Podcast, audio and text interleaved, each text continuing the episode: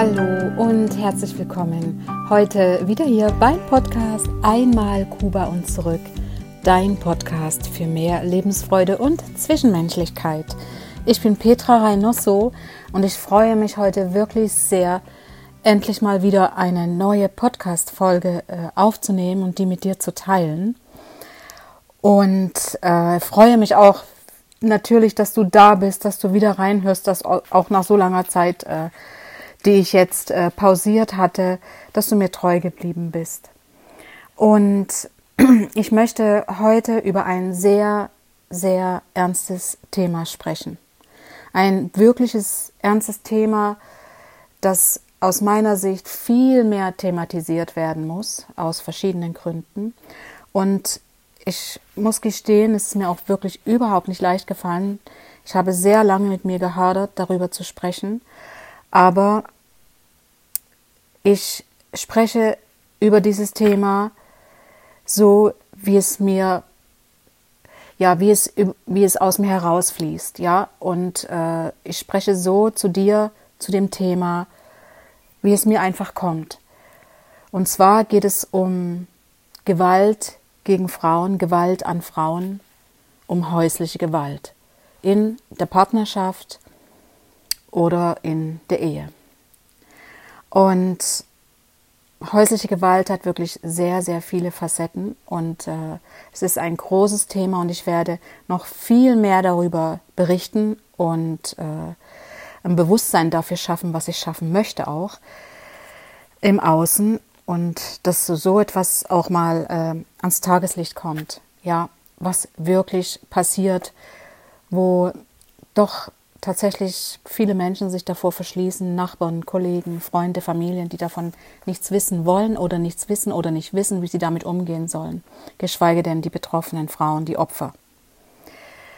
Du weißt ja, dass ich ein Buch geschrieben habe. Mein Buch Einmal Kuba und zurück heißt genau wie der Podcast. Und äh, in meinem Buch geht es um mein Leben, äh, was ich erlebt habe über viele Jahre nach wahrer Begebenheit. Und äh, mein Buch ist tatsächlich ein Buch mit Tiefe und Reflexion mir war das sehr wichtig, das Buch zu schreiben. Und es ging mir nicht darum, einfach nur ein Buch zu schreiben oder eine Vergangenheitsbewältigung zu machen, sondern mir ging es darum, damit ein Fundament zu schaffen, um genau das Thema hier auch zu thematisieren und noch weiter nach draußen zu bringen. Und ich bin dran an verschiedenen Projekten, um da viel, viel mehr zu tun. Ich unterstütze auch Frauenhäuser. Äh, zehn Prozent von dem Umsatz meines Buches gehen ans Frauenhaus, äh, zunächst in Konstanz und in Leipzig äh, und später dann noch mehr, wenn dann so viele verschiedene Projekte dann von mir realisiert wurden. Genau. Ich spreche zu dir hier im Podcast als Überlebende. Genau, du hast richtig gehört, als Überlebende. Jetzt ist es raus und auch das gehört zu meinem Leben dazu. Das ist Teil meines Lebens gewesen. Zum Glück, es gehört aus der Vergangenheit an. Und wie wir ja wissen, wir sind kein Opfer unserer Vergangenheit und wir wollen auch nicht in der Vergangenheit rumwühlen. Äh, aber dennoch, ich bin der Meinung, ähm, die Vergangenheit äh, auszublenden, damit würden wir unsere Zukunft vernachlässigen. Und äh, es ist einfach so, dass die Vergangenheit uns ja auch Kraft gegeben hat, uns Kraft gibt, um im Hier und Jetzt und für unsere Zukunft das Richtige zu tun. Deswegen äh, verdrängen einer Vergangenheit, einer Vergangenheit, das wäre für mich nicht der richtige Weg. Okay, das nur am Rande. Wie gesagt, ich spreche als Überlebende. Aus meinen Erfahrungen, die ich gemacht habe, über zwölf Jahre in einer Ehe mit meinem Peiniger, ich kann gar nicht Ehemann sagen, das fällt mir richtig schwer. Ähm, ja, über Gewalt und Missbrauch. Und ich fange jetzt einfach mal an. Und zwar dir als betroffene Person und auch ich spreche auch zu dir als Nachbar, als Kollege, als Freund, Freundin, Kollegin und auch als Familie, Schwester, Vater, Bruder, Mutter. Tanten, wer auch immer äh, um diese Person herum ist. Es ist wichtig, dass die Personen alle wissen, dass äh, diese Erlebnisse der Gewalt und des Missbrauchs die Psyche des Opfers wirklich unglaublich verändern. Weil es gibt verschiedene Gründe dafür und ähm, das ist wichtig, das zu wissen, dass die Psyche damit äh, dadurch verändert wird. Die ist eingeengt. Du nimmst deine eigenen Bedürfnisse nicht mehr wahr. Du ignorierst deine Bedürfnisse, wenn du betroffen bist. Du erfüllst immer nur die Ansprüche der anderen Person, um ja Unangenehmes zu vermeiden. Und das führt dann so weit, dass du dich mit dem Programm identifizierst, sozusagen diese Software, die der andere dir überspielt. Und das 24 Stunden, sieben Tage lang. Und das passiert dann leider eben auch über Jahre, dass du von falscher Software gesteuert bist. Du stehst einfach mit dem Rücken zur Wand und mit dem Rücken zur Wand, da kann der Körper nicht funktionieren. Das ist nur noch ein Durchhalten ohne deine eigenen Bedürfnisse und deine eigenen Ziele. Du bist sozusagen absolut isoliert von deinen Gefühlen. Ich, ich gebe das hier alles so rein, wie ich das empfunden habe und noch vieles mehr. Aber wenn es dich wirklich interessiert, darfst du gerne mein Buch lesen. Es ist eine spannende Geschichte, ähm, in die ich dich da gerne mit reinholen möchte. Als Roman geschrieben. Wie gesagt, du bist total isoliert von deinen eigenen Gefühlen. Das ist eine Entfremdung von dir selbst. Das kannst du dir ungefähr so vorstellen, dass Nerven, die sich normalerweise verbinden, die verbinden sich einfach nicht mehr. Weil du bist nur noch in deinem Überlebensmodus. Und das alles passiert durch das durch das Nichtwissen, was passiert, was passiert heute, was passiert nachher, was passiert mehr morgen, durch dieses Nichtwissen und damit durch die Angst vor dem Ungewissen und gleichzeitig damit wieder zum Nichtwissen. Du hast einfach kein Fundament, kein Vertrauen, kein Selbstvertrauen. Und es ist so, dass eine Person dich ihm vollständig unterworfen hat. Und damit bist du dir selbst fremd geworden. Ich weiß, wie es ist, wenn deine Psyche total eingeengt ist und du äh, wirklich, du bist nicht in der Lage, Entscheidungen zu treffen. Du kannst nicht vorausschauend denken. All das ist mir passiert. Ich konnte überhaupt nicht mehr vorausschauend denken. Und was ich mir auch eingestehen musste, das ging dann auch noch danach über ganz viele Jahre sogar Jahrzehnte hinweg. Vorausschauendes Denken ist mir so sehr schwer gefallen. Es ist ja auch klar, weil du bist ja immer nur in deinem Überlebensmodus und das sind alles Informationen, die auch Beteiligte wissen müssen. Genau. Und äh, vielleicht kennst du diese Begriffe Fight, Flight, Freeze. Das kommt aus den USA und beschreibt die Reaktion auf das, was dir widerfährt. Und Fight heißt entweder kämpfst du, Flight steht für oder du fliehst, Freeze heißt du erstarrst. Das ist das, was mir passiert ist. Ich habe über Jahre erstarrt, bin ich erstarrt, weil mir diese fremde Software äh, draufgespielt wurde, so will ich es mal nennen, und ich dem Mann unterworfen war, er mich ihm unterworfen hatte.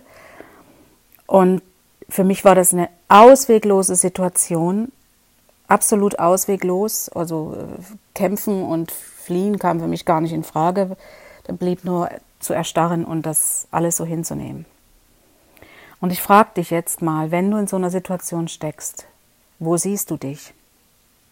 Siehst du dich vielleicht auch eher im Erstarren? Wie gesagt, so war es jedenfalls bei mir. Ich war erstarrt. Absolut erstarrt. Und das ist auch das, was Angehörige und wie gesagt äh, Menschen um dich herum können das nicht verstehen. Die können es nicht verstehen.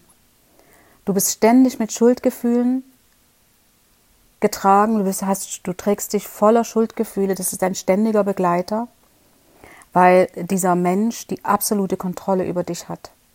Und du kannst auch nichts vor ihm verbergen. Das ist das, was mir absolut nicht möglich war. Durch diese Kontrolle, permanent kontrolliert, sei es meine Arbeitszeit, meine Arbeitskollegen, mein Umfeld, äh, meine Handtasche, meine Unterwäsche, alles, alles, einfach alles, absolut kontrolliert und du kannst nichts vor ihm verbergen. Im Gegenteil, du fängst dann an, Dinge zu verbergen, die irgendetwas äh, in Erscheinung bringen könnten, was gar nichts, was gar nichts, äh, was gar nicht in Erscheinung eigentlich treten sollte, weil es ganz normal und banal ist, aber weil du so unter Kontrolle bist, dass du nur noch guckst, dass du alles richtig machst, dass, du, dass dir kein Fehler unterläuft, dass nichts entdeckt wird, was ähm, auf irgendetwas hinweisen könnte oder den, den äh, Peiniger in Aggression äh, bringt und dann die Aggression an dir auslässt. Du hast sozusagen gar keine eigene Identität mehr. Und dann kommen die Momente, wo du denkst, ach, ich halte das schon aus. Wenn ich einfach alles erfülle, was er von mir verlangt. Ich bin immer zu Hause, ich treffe mich nicht mit Freunden, ich mache, was er sagt, ich koche, was er sagt, ich äh, kümmere mich um alles, ich äh, gehorche auf der ganzen Linie. Dann denkst du, dann halte ich das aus. Dann kann ich das aushalten. Und dann ist ja alles gut und dann wird er auch nicht aggressiv, wird mir auch nichts tun. Aber glaub mir, es wird immer einen Anlass geben für seine Gewalt. Immer diese Menschen, die so drauf sind, die, ich möchte behaupten, die, es ist, es hat natürlich einen Ursprung, warum die so sind, ja, aber darauf möchte ich jetzt gar nicht eingehen, ja, äh, sondern die müssen natürlich diese, diese, sie, wollen einfach auch gewalttätig sein. Das ist für die eine Befriedigung. Auch dich als Unterworfene äh, zu behandeln und zu sehen und das gibt denen wieder Kraft, weiß ich nicht, sich im, im Alltag beweisen zu können. Und äh, aber das ist ja eigentlich nur eine Selbsttäuschung. Aber ich möchte nicht auf die so jetzt arg eingehen, sondern einfach deine Gefühle, was du empfindest und ob du dich hier siehst in dem, was ich dir jetzt hier alles aufzähle. Und wie gesagt, wenn du denkst, ich mache alles, was er von mir verlangt, dann gibt es keinen Anlass, doch, den wird es geben. Und sei es nur, weil du einfach nur träumerisch da sitzt, vielleicht Fantasien hast und er bemerkt, dass, dass du nicht bei der Sache bist. Oder ihr schaut Fernsehen und du findest da, oh, weiß nicht, eine Musikband total toll. Er würde das sofort anders auslegen, wenn er einen Grund sucht. Macht er dir, bringt er immer, er findet immer einen Anlass, ja. Oder sei es, weil du eben heute diese Bluse anhast und nicht die andere und, und schon kann er sich schön darauf schön hochschaukeln und kann seine Aggression an dir abladen und befriedigen. So war es jedenfalls bei mir. Es gab Momente, als ich nachts im Bett lag und dachte, ich will sterben, soll ich gehen, was soll ich machen? Ich möchte mich nicht bewegen, damit er mich nicht hört, dass, dass die Seite meines Bettes sich bewegt und er vielleicht wach wird.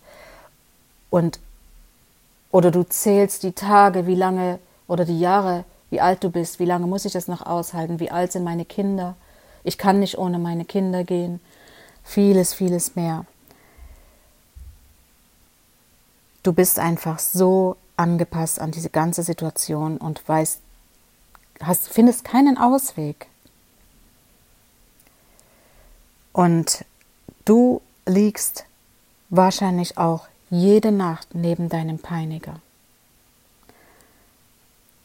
Vielleicht überlegst du auch, was auch immer euch zusammengeführt hat, wie es dazu kommen konnte.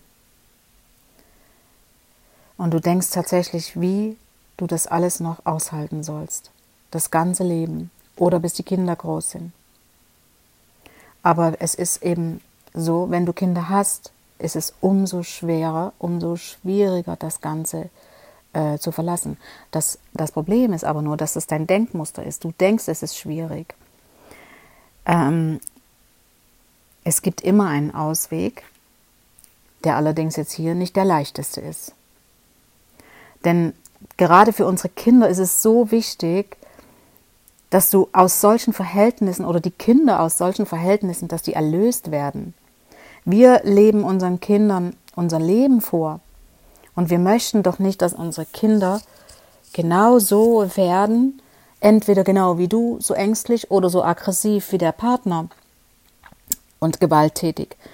Und äh, das, äh, das möchten wir doch nicht. Wir, wir müssen unsere Kinder aus solchen Situationen unbedingt befreien. Ich bin so froh, dass mir das gelungen ist. Ich bin so froh und dankbar dafür, dass mir das gelungen ist. Und dass äh, aus meinem Sohn, in dem Fall, ein gestandener, liebevoller, verantwortungsvoller Mann geworden ist. Dafür bin ich wirklich dankbar und ich bin sehr, sehr sicher, dass es dazu beigetragen hat, ähm, ja, mich daraus, äh, aus diesen äh, Verhältnissen, aus diesem Dasein zu befreien. Und deshalb frage ich dich, was möchtest du deinen Kindern vorleben? Was möchtest du für dich? Ich kann dir nur sagen, es gibt wirklich ein lebenswertes Leben danach. Und das, was im Moment passiert, das ist nicht dein Schicksal fürs ganze Leben was ich dir jetzt hier in der ersten Folge über dieses Thema sagen kann. Es ist wirklich sehr hilfreich, wenn du eine Vertrauensperson hast. Es ist immer so, ich weiß aus meiner äh, Erfahrung, dass du möchtest dich jemandem anvertrauen. Du getraust dich aber nicht, weil du einfach weißt, du willst ja eigentlich gar keinen Ratschlag, du möchtest es nur jemandem erzählen, weil dich diese Taten, dieser Missbrauch so belasten, dass du es einfach nur mal loswerden möchtest.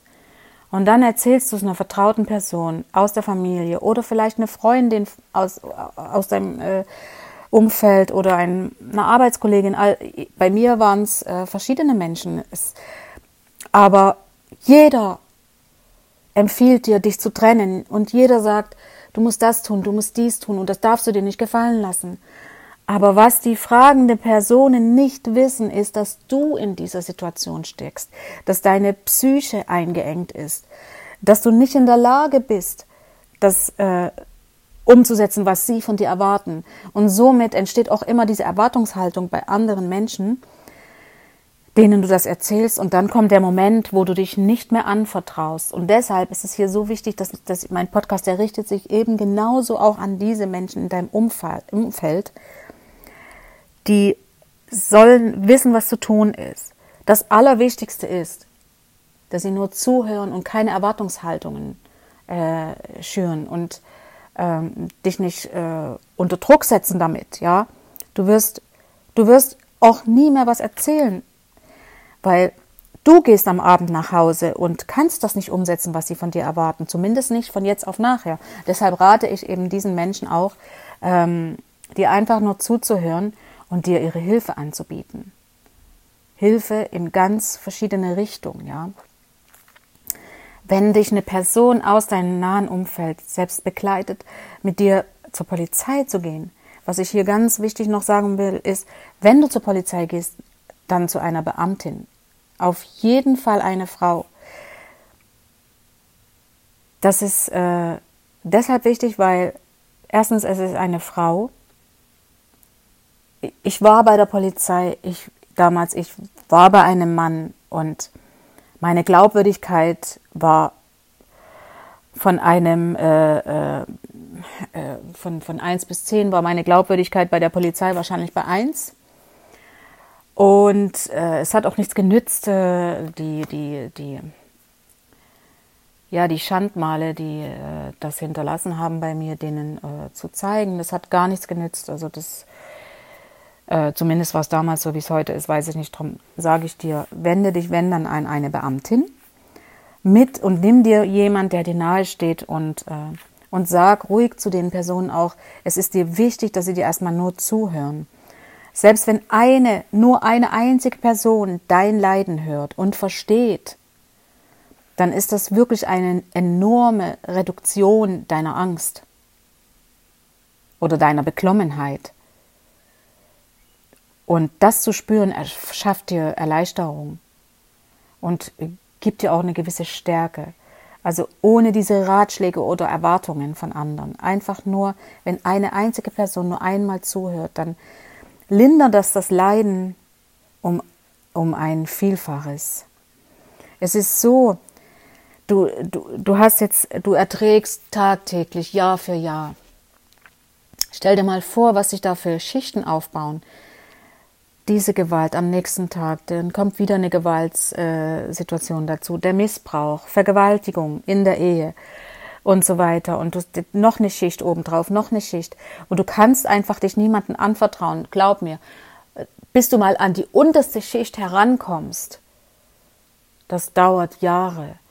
Und auch deshalb ist es wichtig für die Außenstehenden, Freunde, Familie und so weiter, nur zuzuhören, ohne eine Erwartung äh, daraus äh, zu, zu, drauf zu bauen.